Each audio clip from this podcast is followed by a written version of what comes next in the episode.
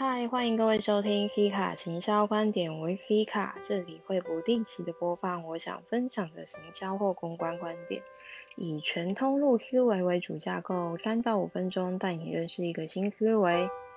今天想与各位分享的是，做行销人永远不要脱离行销。今天呢，很有幸的跟一位前辈聊到政策行销。那一直以来我都蛮钦佩这位前辈的思考逻辑的，所以今天其实也跟他谈了许多，就从近期的疫苗施打来谈起好了。其实这是一个还蛮简单的例子，呃，如果以行销策略来看的话，这些八十五岁以上的前辈要去诊所打疫苗，或是在体育场打疫苗。他们要从哪里知道这个管道？一来是电视，二来是邻里长，三来是赖群，接下来是发传单，家人的提醒。很少很少有八十五岁以上的长者，可以刚好他没有独居，他刚好会手机，家里又有网站的网络。而且他可以很有耐心的填写完六页的资料，跳过预约成功他的疫苗施打时间，最好他还可以 booking 他的日历。哦，我在翻台北市市长，应该是蛮明显的。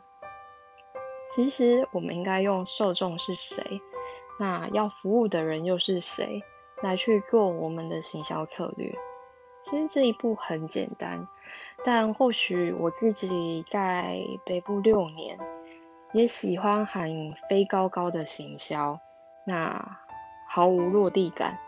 其实这一个我说来真的蛮惭愧的，也是我必须要重新学会的。我的受众到底是谁？那这些八十五岁以上的老年人呢？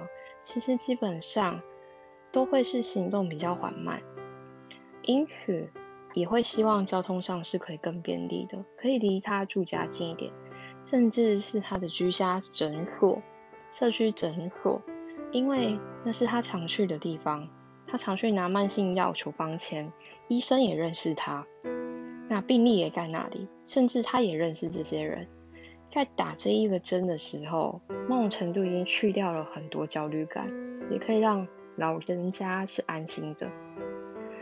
甚至呢，我们还可以因为这样子告诉远在北漂的老人家的子女孙女，他有把他的阿公阿妈好好的照顾好。听到这块，我在想，他其实真的行销起来并不难。但为什么，呃，在台北久了之后，做多了这一种虚华的声量，我却忘了最务实的方法，而且是最简单的。我在台北看惯了流量，看断了声量，而且还有胆的去跟人家收费交行销。今天听到这个案例呢，我由衷的惭愧，因为。我忘记了我的受众习性，我的受众的行为模式，我也忘记我的目标是什么，这才是行销策略该盘的事情。今天这个 p a c k a g e 主要真的是来酸自己的，真的太柯文哲了，天哪，下不为例啊！好的，如果你喜欢订阅我，有任何问题欢迎留言给我，那就拜拜。